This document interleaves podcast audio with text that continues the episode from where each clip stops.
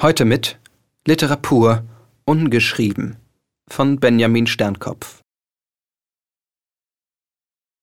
Ausgebeutet, unterworfen, teilt er das Schicksal von Millionen, gar Milliarden Menschen auf dieser Welt.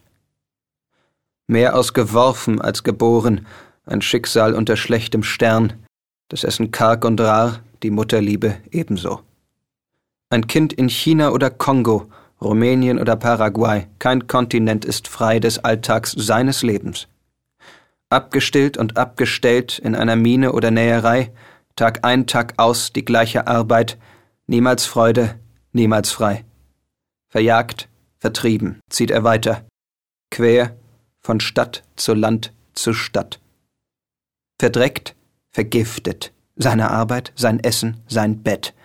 Symbole in Orange, karzinogen, reizend, Erbgut schädigend.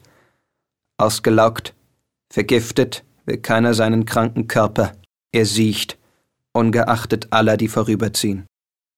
Verreckt, verscharrt, sein Tod kommt eines Tages, das Grab bleibt unmarkiert und unbesucht.